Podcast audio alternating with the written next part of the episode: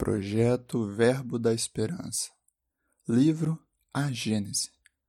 Capítulo 1, item 62, onde Kardec nos traz as justificativas e a utilidade da comunicação dos espíritos.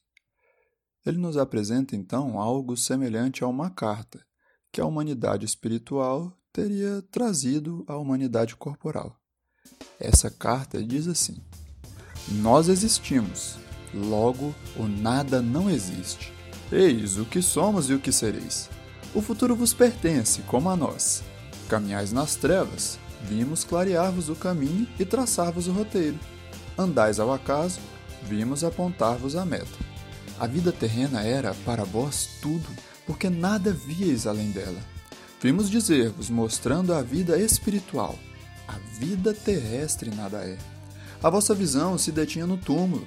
Nós vos desvendamos, para lá deste, um esplêndido horizonte. Não sabíeis por que sofreis na terra. Agora, no sofrimento, vedes a justiça de Deus. O bem nenhum fruto aparente produzia para o futuro.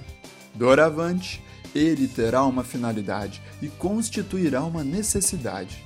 A fraternidade, que não passava de bela teoria, assenta agora numa lei da natureza Sob o domínio da crença de que tudo acaba com a vida, a imensidade é o vazio. O egoísmo reina soberano entre vós, e a vossa palavra de ordem é: cada um por si. Com a certeza do porvir, os espaços infinitos se povoam ao infinito, em parte alguma ao vazio e à solidão. A solidariedade liga todos os seres aqui e além da tumba. É o reino da caridade, sob a divisa: um por todos e todos por um. Enfim, ao termo da vida, dizieis eterno adeus aos que vos são caros. Agora, dir-lhes-eis: até breve.